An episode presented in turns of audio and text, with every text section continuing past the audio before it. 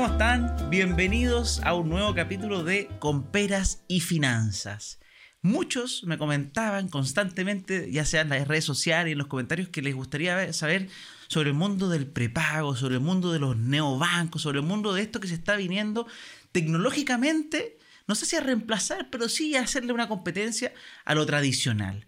Y por eso decidí traer, ¿qué mejor? Que a Fernando Araya, fundador de Tempo. ¿Cómo estáis, Fernando? Muy bien, muchas gracias. Gracias por la invitación. Encantado. Yo feliz de que esté acá y acá es donde quiero, bueno, siempre la, primero la introducción. ¿Quién es Fernando Araya? ¿Cómo se te ocurrió esta cosa de, pasarte de lo tradicional al, a algo tan distinto y novedoso? Bueno, Fernando Araya, primero que nada, un papá de tres hijos. Em, y, y, luego de recorrer un camino en distintas empresas corporativas, estuve trabajando más de 20 años en empresas muy de distintos rubros, grandes empresas, siempre ligado a la innovación y cómo generar impacto a partir de eso. Eh, decido aceptar el llamado de un, de un Corporate Venture Capital, ¿ya? Pues podemos hablar qué se trata de eso. Sí, pues interesante para los em, emprendedores también. Que, que, quiere probar una tesis en Chile. Estamos hablando tres años, tres años y fracción atrás. Se llama Créalo. Y, este Corporate Venture Capital es de un gran grupo inversionista latinoamericano que es el Grupo Credit Corp.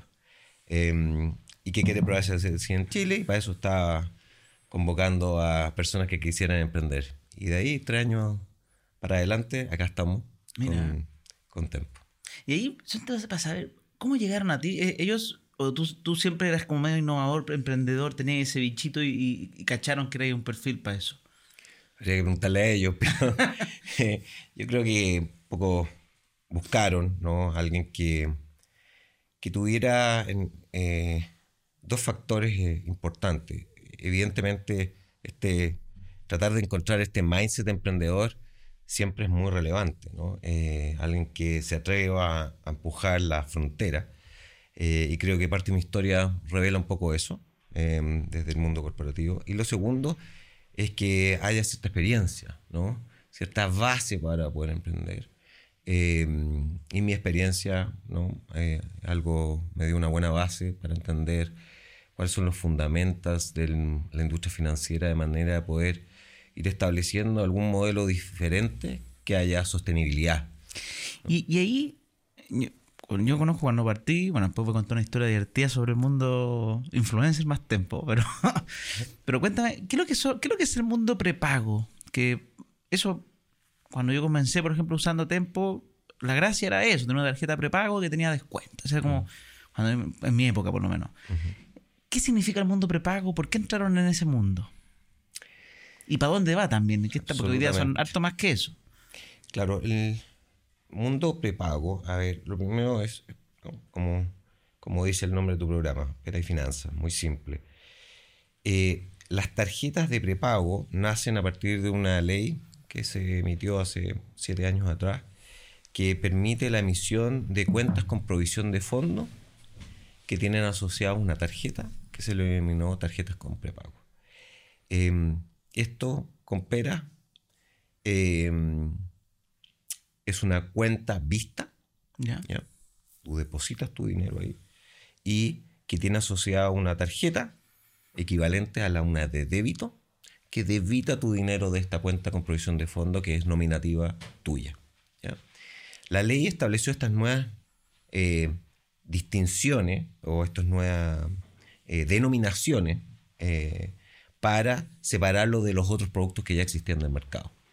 Entonces dice, oye, pero es lo mismo con una cuenta vista. Sí, es lo mismo, técnicamente es lo mismo con una cuenta vista. Eh, la tarjeta de prepago es lo mismo que una tarjeta de débito, es muy similar a una tarjeta de débito. ¿ya? Las diferencias tienen que ver cuáles son los niveles de licenciamiento y regulación que está sometida a una tarjeta versus otra tarjeta. Y a su vez, dado esas características de licenciamiento, lo que esa empresa está facultada o no para ofrecer a sus, em, a sus clientes. En el caso de una eh, compañía como partimos nosotros, nosotros partimos con esa primera licencia otorgada por la CMF hace cuatro años atrás, em, las empresas que emiten cuentas con provisión de fondo y tarjetas de prepago tienen giro exclusivo. Solo pueden realizar y ofrecer ese tipo de productos. Las cuentas vistas Eh, y las tarjetas de débito generalmente están asociadas a empresas que tienen además una licencia bancaria y que les permite ofrecer, además de ese producto, otra serie de productos eh, y servicios financieros. ¿Conocen la cuenta 2? Bueno, nuestro nuevo sponsor, AFP Habitat, tiene para contarte algo espectacular. La cuenta 2 te sirve para ir ahorrando e invirtiendo tu dinero. Ojo que a bajas comisiones, puedes hacer 24 retiros al año y además de eso, ha sido a lo largo de la historia desde que existen las AFP la que ha tenido mejores rentabilidades. Detallito rosa, ¿no? Pero bueno, lo más importante es que son sponsors de este podcast y podrás seguir disfrutando de todo este contenido gratuito gracias a ellos también. Nos vemos. Perfecto. Y la gracia de estas estas fintech al final que están viniendo como, como, como llegaron a, a, cambiar un poquito algunas reglas.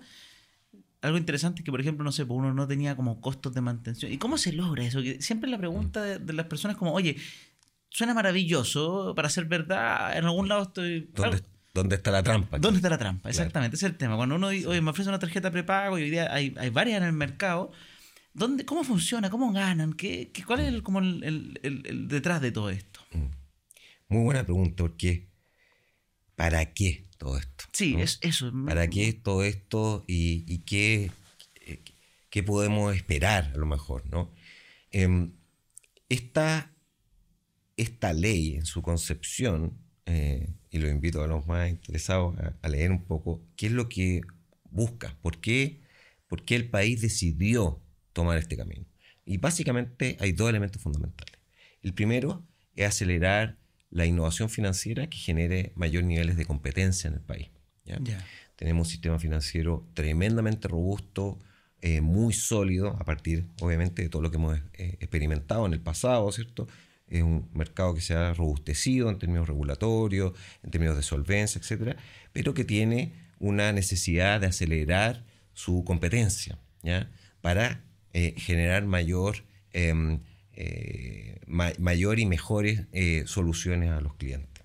Entonces, lo primero, generar cómo, cómo damos base para generar mayor innovación financiera que genere eh, un, una mejora en la calidad de vida de las personas. Ese es el primer instrumento que busca este tipo de iniciativas. Perfecto. O sea, la ley era como, oye, queremos que la gente tenga mejores accesos, mejores productos y los bancos y haya son más buenos, pero que son muy pocos y están muy ahí. Es, y haya más competencia. Ya, Exactamente. Esa es la primera. Exactamente. Lo segundo, que está asociado con lo primero, es acelerar la inclusión digital y financiera. Primera, primer paso para tener inclusión, tener acceso. Acceso amplio a cuentas, a medios de pago que sean interoperables. Pero eso es solo la condición, digamos, necesaria, no es una condición suficiente. Es como que fuera la básica. Es, la, es lo básico. Después, para lograr suficiencia en inclusión, primero es educación, un elemento muy importante, es un elemento eh, partícipe de la inclusión financiera, la educación. Y después cuando nos vamos a, al siguiente paso de suficiencia es el uso. Es qué nivel de formalidad tiene tu economía doméstica o no. Y ahí, crédito. El crédito es formal o no es formal. Todavía tenemos un país con fuentes de crédito eh, muy informales, ¿no? Eh, y eso impacta la calidad de vida, por supuesto que impacta en la calidad de vida, ¿no? porque es un mercado no regulado, eh, estás más vulnerable a fraude, mm. a, a, usuras en costos, etc. Formalidad del crédito. Lo segundo, ahorro, el nivel de ahorro doméstico. ¿Cuánto de tu ingreso estás disponibilizando ahorro? Que es muy bajo. Muy bajo, son tasas bajísimas. ¿ya? Eh, y lo tercero, seguro, protección, que tampoco se habla, ¿no? Oye, el seguro, uno se acuerda del seguro cuando ocurre un, incidente, ¿no? Pero la verdad que es una medida de protección tremendamente relevante porque la economía es fluctuante. En los últimos años hemos estado eh, mundialmente más afectadas por situaciones dramáticas que eh, ahí nos, donde nos preocupamos, chuta, yo est estaba desprotegido ante una situación que no era feliz, que no era que no era esperada. Muchas veces ni siquiera leemos bien los seguros para ver si siquiera cubre, que entonces uno como Nos tratamos como un cacho, ¿no? Como algo que tengo que tener en algunos casos, si me obligan lo tengo, ¿no? pero en realidad es la conciencia misma de cómo manejo mi economía y cómo me preparo no solamente para el caso feliz, ¿no? que todo ande bien, entonces mi proyecto, ta, ta, sino sobre todo para aquellos momentos que son imprevistos, que no son los casos felices. Cuando las cosas fallan, cuando un emprendimiento falla, cuando el proyecto que estoy manejando no sale como deseaba, bueno, ¿qué respaldo tengo? Yo como persona. A eso apunta, son los dos elementos que propicia la ley que inició, eh, que nos dio la posibilidad de nacer. Y cuando empezamos a proyectar, bueno, y tiempo, cómo podría ser negocio, bueno, miremos qué ha ocurrido en otros mercados, ¿ya? Eh, y no vayamos muy lejos, vayamos a Brasil, donde nació el neobanco que es mundialmente más grande y, que ha llegado más lejos, ¿ya? Y nació precisamente con soluciones como las de Tempo. Nace con una... Eh, ¿Qué banco es ese? Es Nubank. Nubank. ¿no? Em, nace con una cuenta con provisión de fondo, una tarjeta de prepago muy similar a la de Tempo. ¿ya? Y a través de, partiendo en esa solución, empieza a generar eh, una solución más amplia. Lo mismo ha ocurrido con otros actores. ¿Cómo doy mi punto inicial para ver, probar una tesis, a ver si es que hay realmente una necesidad latente, eh, no resuelta o no bien resuelta en el mercado que yo pueda satisfacer de una mejor manera y a partir de eso acelerar y crear una solución integral. Y en esos tiempos, eh, a esos tiempos se ha dedicado. Eh, Justamente quería preguntarte, porque, porque una pregunta que siempre me han hecho en redes sociales como, oye, pero ¿y cómo funciona? ¿Cómo, cómo ganan estas empresas? Porque uno ve tarjetas prepagos, costo cero, beneficio, y uno del tiro, y, la trampa. ¿ah? ¿Dónde, ¿Dónde, está, ¿Dónde está la ganancia? ¿Cómo funciona el por detrás de, de un de un neobanco? Es una muy buena pregunta. ¿Cuáles son tus sueños, tus metas, tanto financieras como personales? Patrimor hace esto para ti. No es una asesoría tradicional, sino que es un acompañamiento financiero mes a mes en el cual tienes un asesor a tu disposición que no solamente te ayuda en tus inversiones, sino que en tus planes, en salir de deudas, en tus ahorros, en tus vacaciones incluso, y básicamente te apoya como un guía en cómo ir planificando mejor financieramente tus próximos años de vida. Es increíble lo que han logrado, llevan más de 10 años asesorando con asesores certificados por la CMF. Si tienes patrimonio o quieres empezar a formar patrimonio, para eso está Patrimonio. Te dejo en el link de este episodio para que los conozcas y me encanta que estén apoyando a este podcast. Las tarjetas de prepago tienen básicamente dos o tres fuentes de ingreso. La primera tiene que ver con las compras. Cada vez que uno realiza una compra con una tarjeta, débito, prepago o crédito, esa transacción tiene una remuneración para el emisor, por parte del comercio.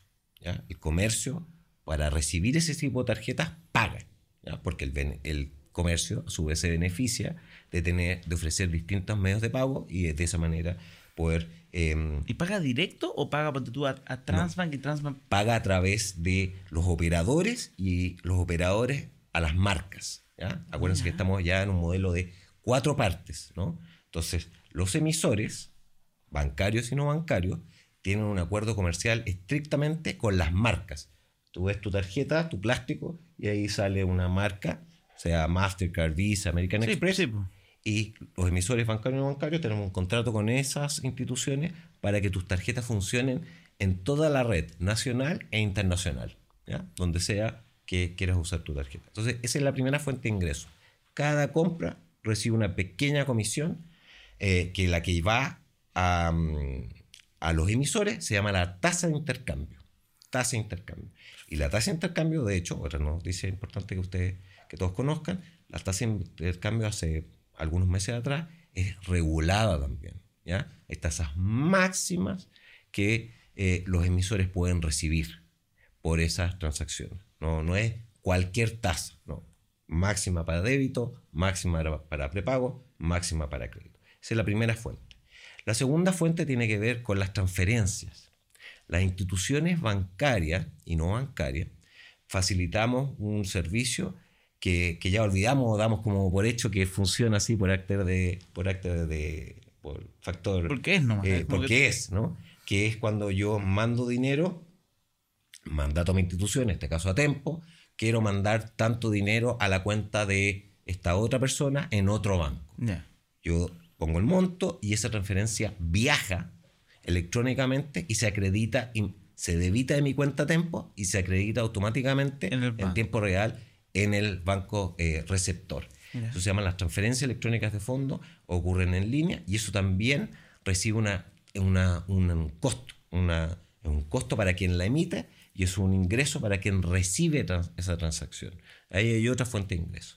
Y O sea, en el fondo, cuando tú le mandas a, a un banco, ese banco recibe un ingreso. exactamente, Y no se le cobra al cliente eso. No se le cobra al Es cliente. como entre- es por No. dentro. Hay una institución, creo que en el país, que cobra eso a, la, A- la- a- sus clientes. Pero en general, la gran mayoría de los, de los, de los que participamos de, este, de esta solución interbancaria, no cobramos eso a, a la- los- nuestros clientes, nos cobramos eh, entre instituciones Entre instituciones. entre instituciones. Ya, Básicamente, esos son el conjunto de ingresos que tiene una institución como esta. Entonces, tú dirás, bueno, pero pareciera discreto. Y el tercero, habían tres. Y el otro tiene, está asociado a servicios Ah, eh, complementarios que tu giro lo permita. ¿ya? Por ejemplo, eh, eh, Tempo tiene asociado pagos de cuentas de servicio. Sí. ¿ya? Eh, también los comercios te pagan por que tú les cobres, Mm, ¿no? perfecto, le o sea, facilites la cobranza de tus cuentas de servicios, te pagan una comisión. ¿ya? Perfecto.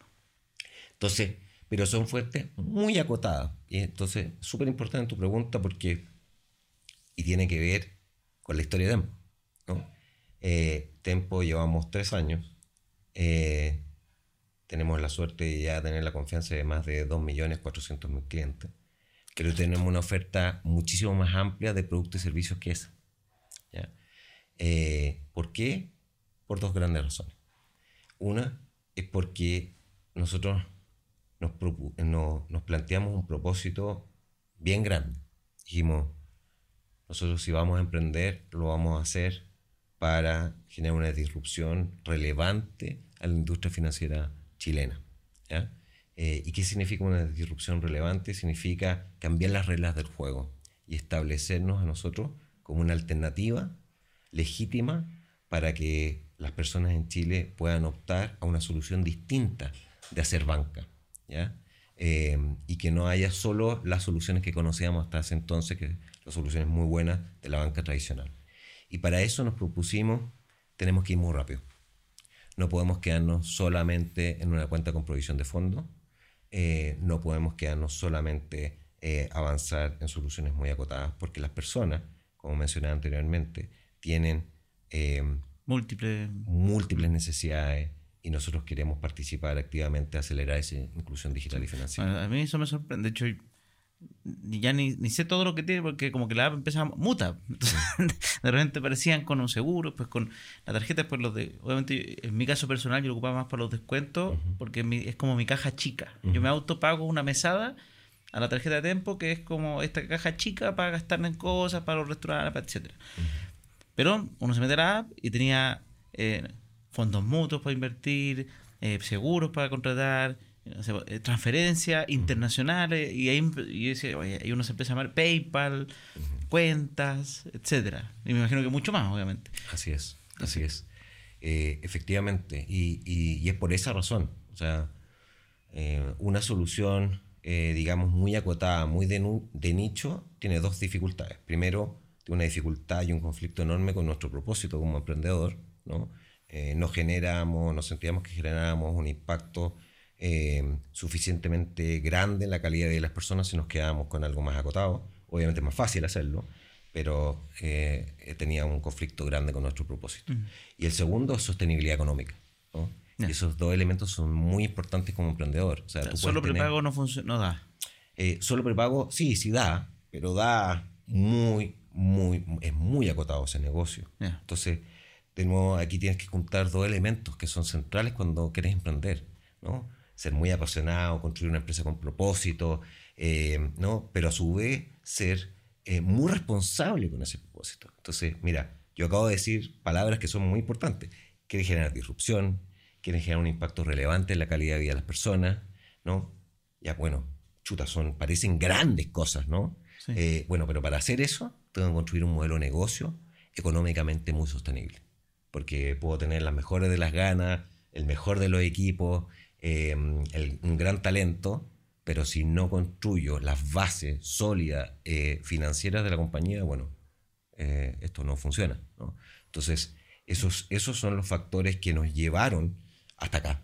Y tener hoy día, tú entras a la aplicación de Tempo y básicamente, como mencionaste, tienes cuentas, tienes transferencias electrónicas de fondos nacionales e internacionales, pagas tus cuentas de servicio, tomas tus ahorros, tus, tus fondos mutuos con una eh, AGF certificada, regulada en el mercado financiero, o sea, formal, inclusión financiera, eh, contratas seguro con una compañía de seguro también formal, regulada como, como es CHAV, em, y recientemente eh, suscribimos una nueva licencia, luego un arduo trabajo nuevamente para, para lo que implica tener licenciamiento, que se implica una regulación eh, muy robusta eh, para la compañía y, estamos hace poco más de tres meses em, ofreciendo tarjetas de crédito.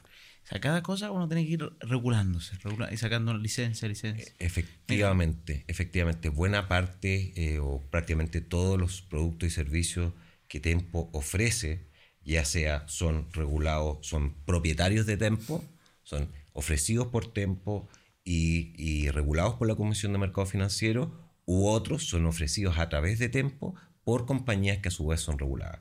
Eh, las compañías de seguro, la administradora general de fondos, ¿ya? que no son compañías Tempo, ¿no? Chav es una compañía independiente, lo mismo Credit Capital, la GF, pero ellas por su parte están reguladas y ofrecen sus servicios a través de nuestra aplicación. ¿Y, cómo tienen pensado abordar, por ejemplo, porque uno dice, eh, perfecto, el acceso al crédito da cierta medida de inclusión a las personas, pero también eh, cuando uno ve, no sé, pues cuando el retail se metió en el mundo del crédito, muchas personas sentían que casi que era un sueldo adicional y vamos, que compremos la, la, tele con 12 cuotas y después veo qué pasa. Y se empezaron a generar deudas y moras con, con, con típico, no decir qué tarjetas, pero era como muy clásico de supermercados, por ejemplo, o de multitienda. Entonces me imagino que aquí también hay una responsabilidad, hay que decir como, oye, eh, estamos con esta tarjeta que tiene cosas novedosas, pero ¿cómo hacen ese trade-off de, de decirle, oigan, Carmen, esto funciona, pero, pero deberías usarlo según lo que tú tienes? Porque la de débito, la gracia es que es, lo que tienes. Y tu dinero. Y punto, es tu dinero. Mm. Muchas veces uno tiene una premio y lo ocupa, o qué sé yo, para acumular puntos, etcétera. ¿Cómo funciona ese tema, ese mundo? Súper buena pregunta. Eh, y nos lleva a una base eh, fundamental de la compañía. ¿no? Eh, ese propósito nosotros le pusimos este nombre, se llama financracia. ¿no? Cómo democratizar la finanza. y es un elemento que no para nunca. ¿no?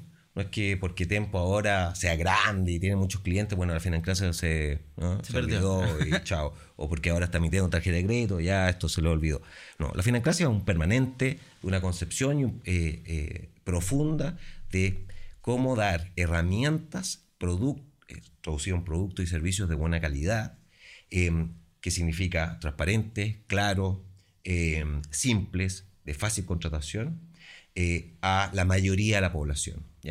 Em, y el crédito eh, no fue el primero, más bien está siendo el último de la historia, que la historia de Tempo está recién partiendo, llevamos solo tres años. Nosotros partimos con soluciones de ahorro. El primer producto no prepago fue ahorro, se llama bolsillo. El 95% de las personas que hoy día son cientos de miles que ahorran es su primera fuente de ahorro formal. De hecho, a mí me gusta que tenía esta regla automática. Yo, tengo una regla que todos los meses me saca no sé, cinco lucas que le hice para probarla, pero la dejé, entonces ya ha ido acumulándose y, era, y es como para mostrarla, decir, oye, existe este tema. Son de que a mí me gusta más, yo soy más arriesgado, entonces mis, capitales grandes los invierto en startups y en el mundo inmobiliario que me gusta mucho. Pero, pero como que dije, oye, qué, entretenido esto de la regla, y realmente todos los meses me llega, o sea, no me llega nada, porque yo me traigo transfiero pero me chupaba un pedacito de plata. Exacto, exacto. Porque apunta a un, a un, a un elemento bien site, porque nosotros lo, le hacíamos la analogía como cuando uno se propone, me voy a poner a dieta, ¿no? Y el lunes me pongo a dieta porque voy a bajar de peso. Pero el lunes nunca llega, ¿no? Y como jamás. Entonces siempre tengo eso. Bueno, en el mundo de ahorro pasa un poco lo mismo.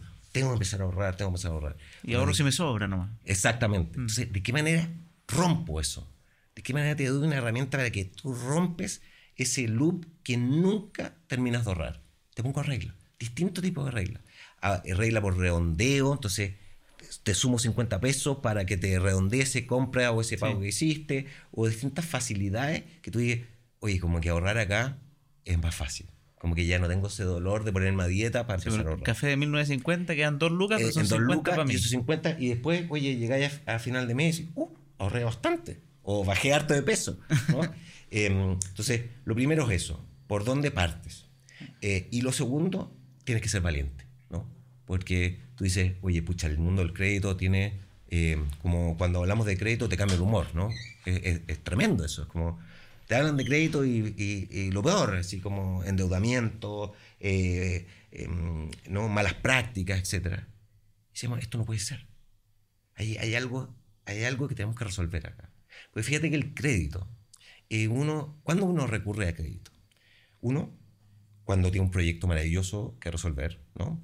O sea, no sé, tu proyecto personal, em, la educación de tus hijos, un viaje, o cuando tienes una situación eh, muy, muy jodida que resolver y tu, Clínica, tú. una clínica, una situación compleja, y recurres a él porque es la manera de poder resolverlo.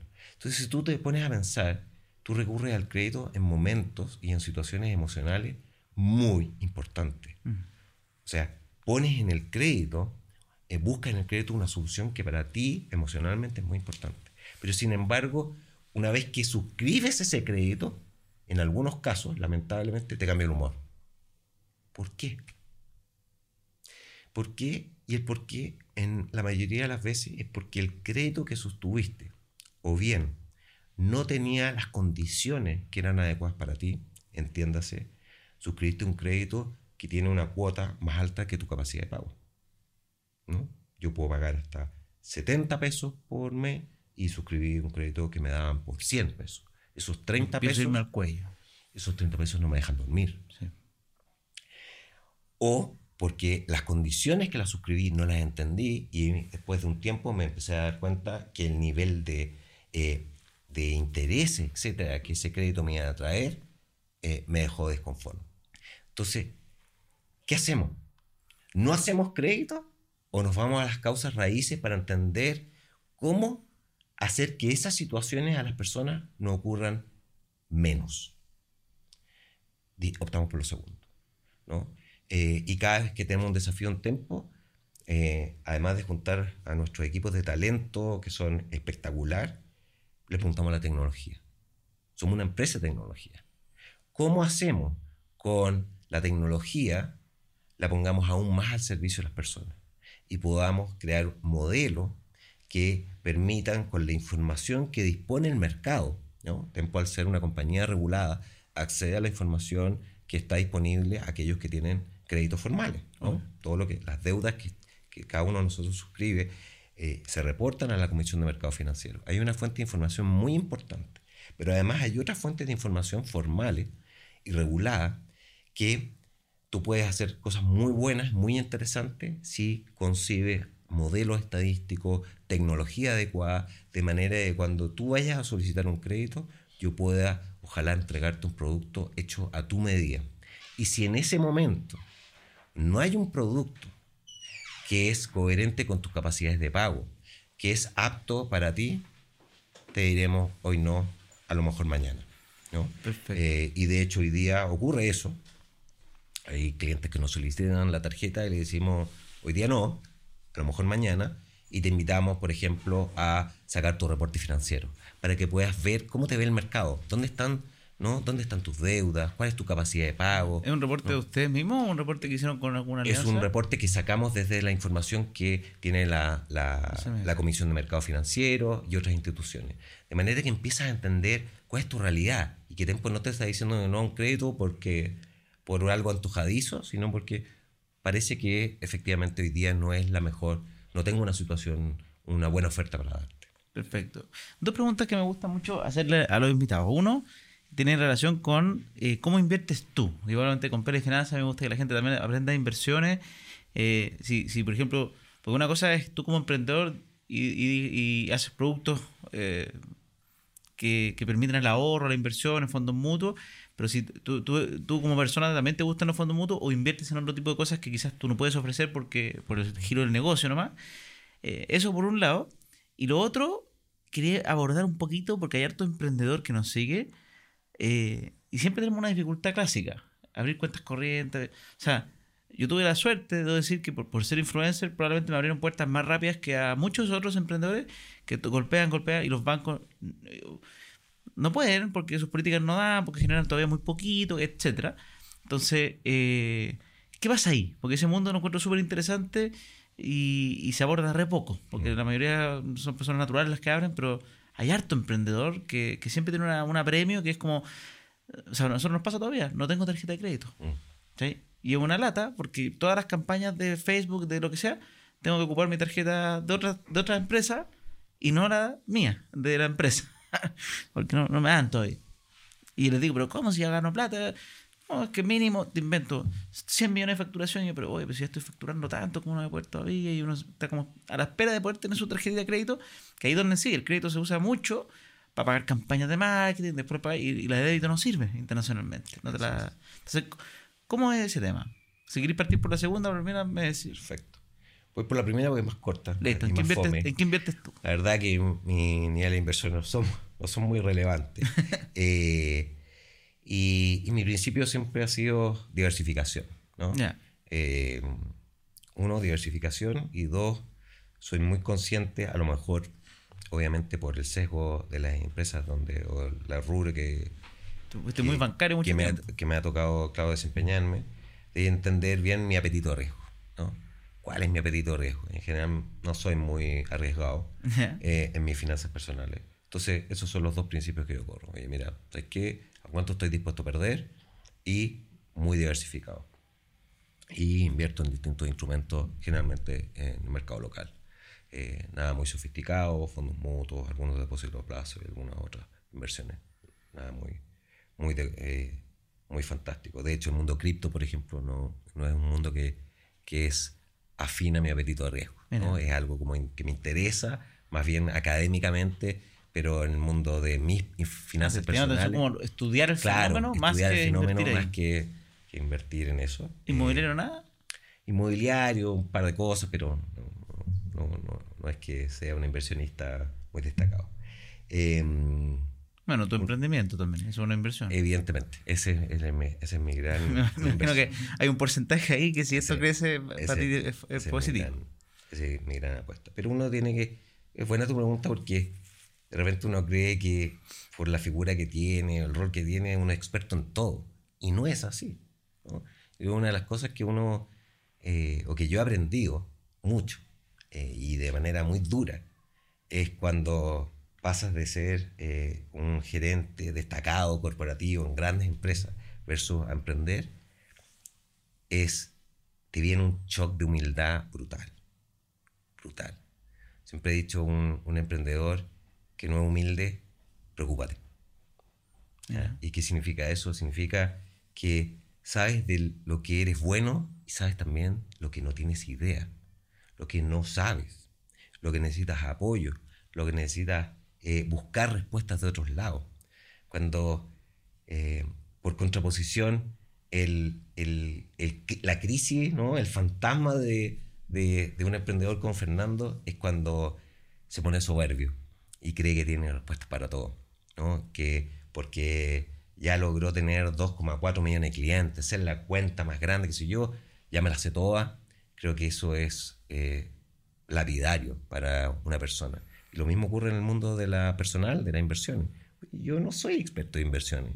Una cosa es que sea emprendedor de una empresa como Tempo y otra cosa es que sea experto en inversiones. Para eso hay gente muchísimo más experta que yo en, eh, con la cual me apoyo y busco respuestas, combino distintas eh, eh, personas.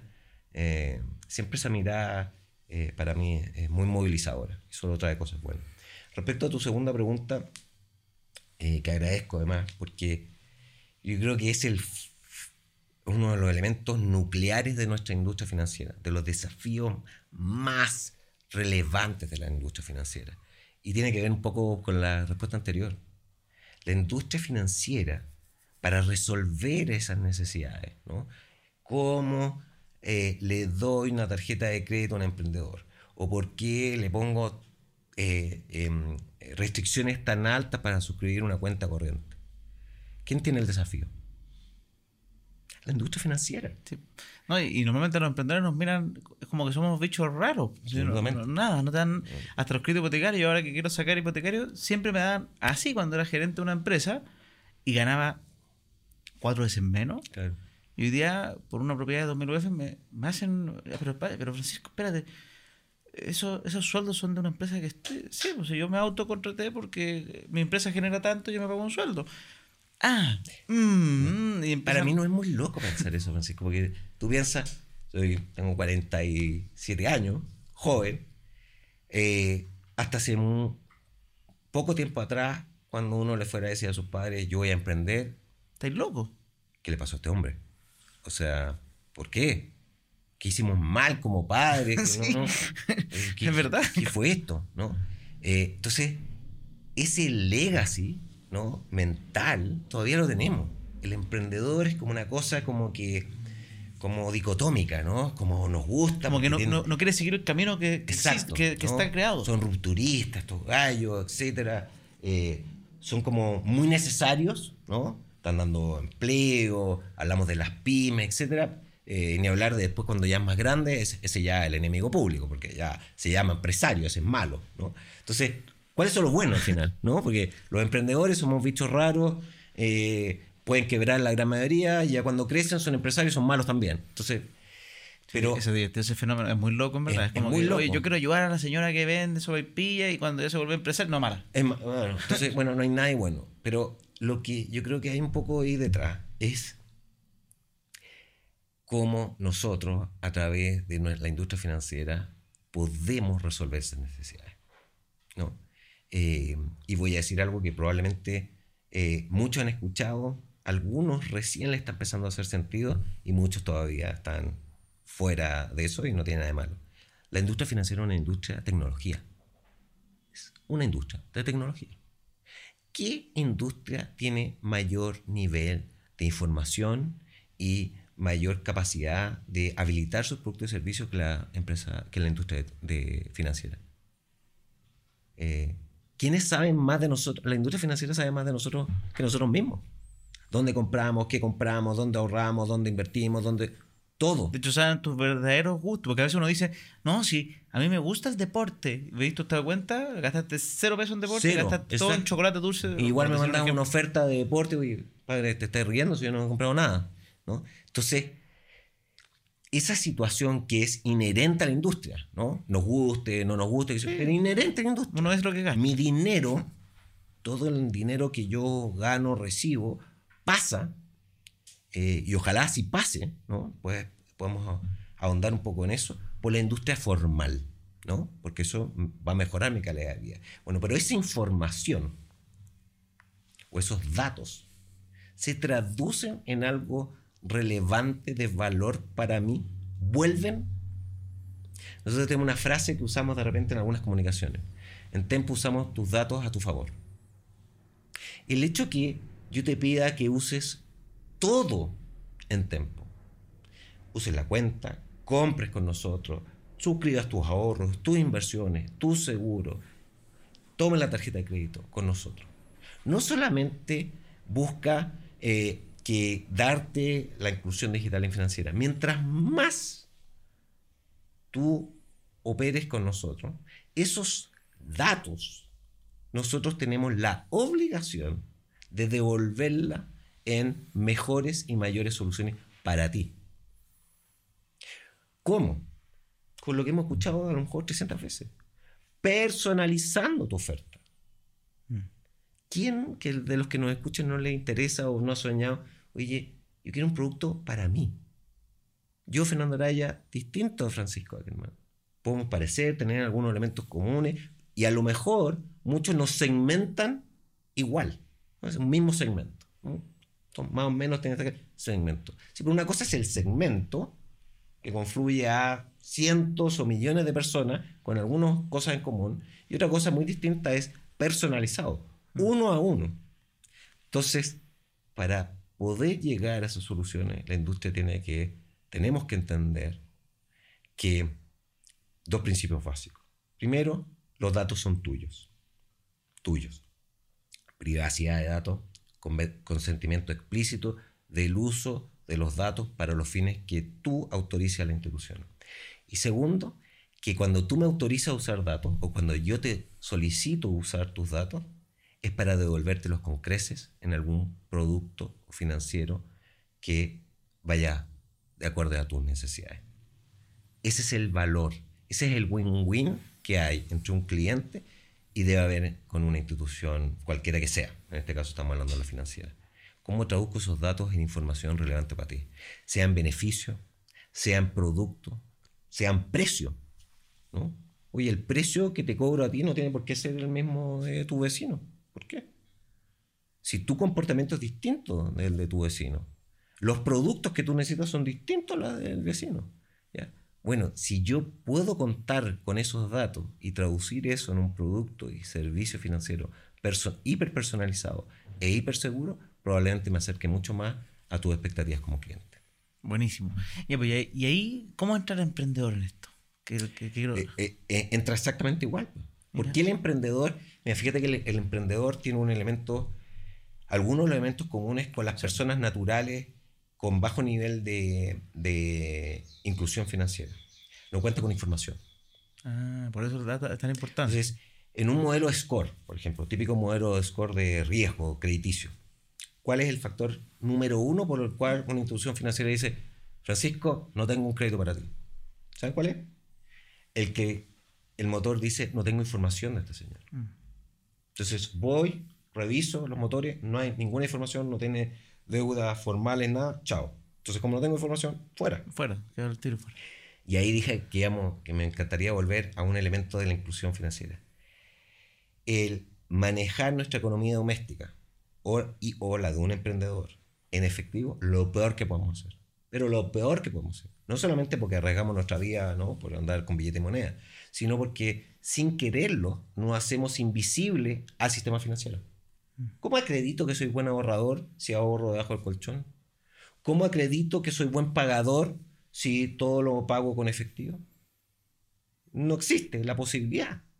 Entonces, el manejarme con medios de pago y soluciones digitales no solamente resguarda la seguridad em, diaria, ¿no? Eh, la posibilidad de que me asalten a la vuelta de la esquina, sino que me facilita la inclusión financiera por el hecho que me voy a hacer visible en mi buen comportamiento como persona natural o persona natural con giro, en el caso de los emprendedores.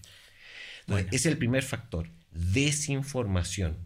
Y es, una vez que tengo la información visible en el mercado, las instituciones financieras tenemos la obligación de innovar y ver cómo, por difícil que sea, por, por difícil en el sentido de un comportamiento poco tradicional que tiene un emprendedor con el uso de su dinero y, su, y sus necesidades, capital de trabajo, etc., em, tengo que recurrir a la tecnología para poder entender. Tengo que em, poder destrabar esa manera. Y la tercer elemento es la visión. Las dos primeras son fáciles, ¿no? digamos, entre comillas, fáciles son una decisión, ¿no? La decisión de poder eh, emprender eh, esos dos caminos. La tercera es más difícil porque tiene que ver con el ADN de una, de una institución financiera. ¿Dónde quiero sacar? ¿En qué horizonte quiero monetizar contigo? Si yo quiero generar dinero ante cero, ¿no? Y tengo una estructura de costos altísima, bueno, la tarea está bien difícil, ¿no? bien básico esto. Pero las instituciones financieras, y ese es parte del valor de soluciones como las de Tempo y muchos otros eh, emprendedores en Chile que están avanzando en eso. Costos de operación sustancialmente más bajos. Si una institución financiera tiene, mientras tenga costos más altos de operar, más difícil le va a ser, razonablemente hablando, poder darle una solución a un emprendedor que evidentemente no, te va no tiene la posibilidad de generarte grandes niveles de utilidades. ¿Cómo hago dinero con Francisco Ackerman si yo ya parto de que tengo que cubrir X cantidad de costos? Muy difícil. En algunos casos imposible. ¿no? Entonces, hay, probablemente porque te piden un mínimo de facturación. Por supuesto, pues. Piensen en instituciones, ¿no? Las más tradicionales, que tienen sucursales, ejecutivos, etc. Bueno, hay que pagar esos costos. El solo hecho de ser una empresa financiera regulada, que es muy importante que así lo sea, implica costos muy importantes para la institución financiera. Y qué bueno que así sea, esos son los buenos costos. Pero hay que entender que esos costos existen. Y esos costos implican, y por eso es que es tan importante toda la, eh, el sistema regulatorio y nuevas legislaciones que estamos conversando, ley fintech, etc. Porque es muy importante no solamente tener la mirada eh, de prevención o, eh, del mercado, sino también la estructura de costos para que esto opere. En el extremo, si yo tengo una regulación muy, muy, muy conservadora y pongo costos muy altos para los actores, ¿qué es lo que hago? Dejo fuera a una gran parte de la población. Dejo fuera a una gran parte de la población. Voy en contra de la inclusión digital y financiera. Entonces, ese correcto balance que tienen, nuestra, que, tienen que tener con, siempre, permanentemente, nuestras autoridades eh, es de siempre. Es la ley de la, de la industria financiera. ¿Dónde pongo la vara? Por eso se habla de riesgo según escala. Oye, yo lo voy a exigir esto, porque si le pongo más exigencia, este señor no va a poder dar el servicio que tiene. Y así voy regulando con prudencialmente el, el mercado. Perfecto. Fernando, ha estado súper, súper buena la entrevista. Y pucha, vamos ahí al tiro, como siempre. Les recuerdo, chicos, déjenos sus comentarios qué otro invitado les gustaría recibir. Si quieren saber más de esta industria, de por ejemplo todo lo que es los nuevos bancos, las tarjetas prepago, ahora crédito, bueno, pero todo este mundo más eh, como de fintechs que están un poquito revolucionando el cómo nos acercamos a, los productos financieros, déjenos también para que sigamos trayendo invitados de este tipo. Y Fernando, te dejo las últimas palabras para despedirte de las personas que están escuchando o viendo el capítulo, ya sea por Spotify o YouTube. Primero agradecerte a todos los que nos escuchan y agradecer sobre todo, de verdad, este espacio eh, para agradecer a, los millones de clientes. La verdad que soñábamos con esto de otra, en otras industrias, ¿no? Cómo veíamos que em, eh, emprendedores de otros giros disrumpieron y generaron Netflix o disrumpieron y generaron Spotify, cambiaron la regla del juego y nosotros creemos humildemente que Tempo parte de lo que está haciendo. En tres años, tener más clientes que muchos de los bancos tradicionales es gracias a las personas que nos escuchan, que han confiado en nosotros y que han buscado con mucha valentía una solución diferente, una solución que satisfaga de mejor manera sus necesidades. Eh, así que muy agradecido eh, porque creo que eso alienta a que más emprendedores, no solo nosotros, sigamos avanzando con mucha convicción, con mucha valentía y con mucha responsabilidad eh, para generar una industria financiera como la merecemos hoy en día en la era digital. Perfecto. Bueno, muchas gracias y nos vemos en un próximo capítulo.